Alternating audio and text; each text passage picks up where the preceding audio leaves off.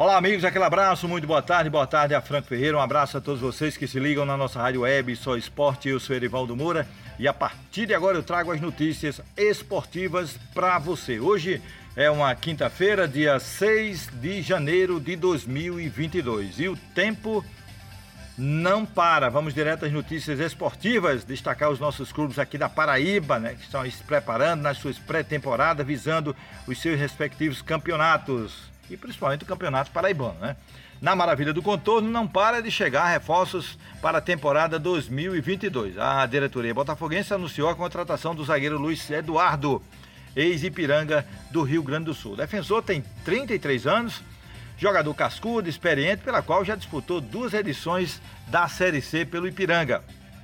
E tem mais gaúcho chegando no tricolor da Estrela Vermelha. No início da tarde de ontem, a diretoria botafoguense anunciou a contratação do goleiro Luiz Carlos Dalastella, ex-juventude também do Rio Grande do Sul. O goleiro também teve passagens pelo Ceará, Figueirense, Guarani de Campinas e Vila Nova de Goiás. O novo reforço chega após a saída do goleiro Paulo Gianesini. Pois é, sai um e entra outro.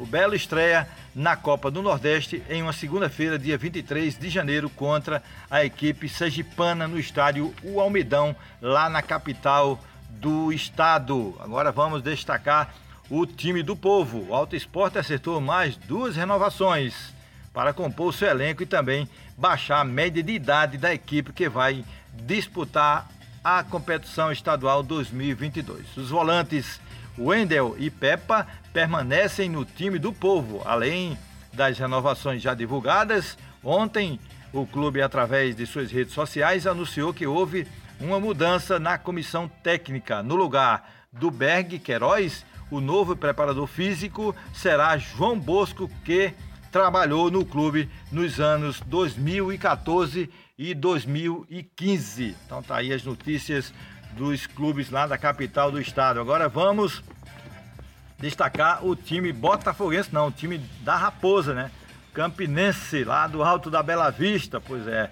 Por lá o elenco rubro-negro vai dando andamento aos treinamentos da pré-temporada, iniciada há 20 dias.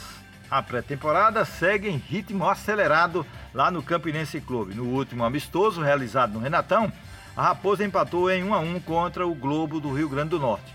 Os amistosos são de fundamental importância para se sentir a intensidade e o entrosamento do grupo.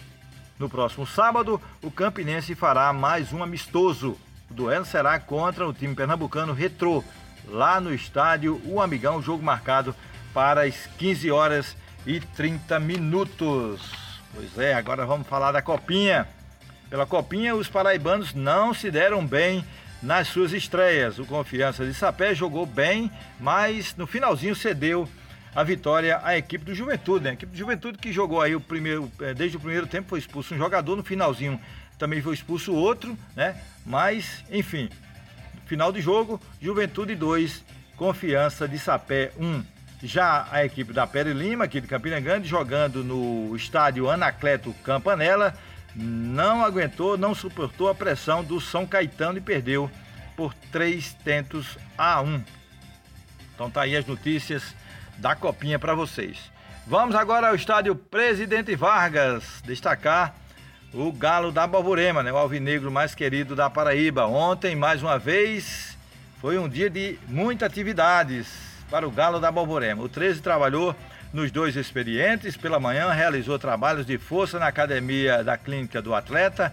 Já no turno da tarde, o elenco se deslocou até a cidade de Queimadas para a realização de um treino tático no comando do técnico Flávio Barros no campo do Uberaba, onde os titulares venceram os reservas por 1 a 0. Ontem, dois jogadores que estavam eh, em fase de experiência no Galo da Borborema, o meia Davi ou David, como queira, né? David Silva e o atacante Eli acabaram sendo desligados do clube.